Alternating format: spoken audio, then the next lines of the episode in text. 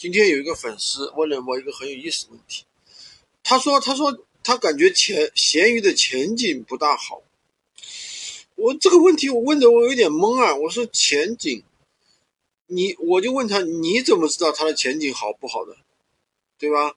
那比如说你要从平台流量来说，那肯定抖音、快手比较大呀，对不对？那肯定，那你要说交易量来说，正规来说，那淘宝肯定，淘宝、拼多多肯定比闲鱼的这个。交易量大呀，对不对？流量大呀，但是反过来说，你在要求这些东西的同时，你自己有什么，对吧？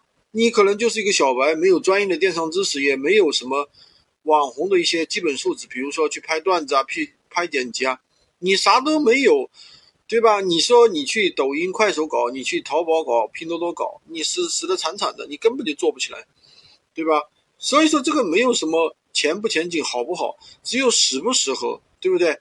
如果说你你自己真的很有能力，那你去做大平台算了算了呀。如果说你看一下你自己是一个小白，手里什么也没有，我觉得闲鱼是最适合大家的一个平台。不要考虑那么多，我觉得怎么说呢？只有适合自己的才是最好的吧。喜欢军哥的可以关注我，订阅我的专辑，当然也可以加我的微，在我头像旁边获取闲鱼快速上手笔记。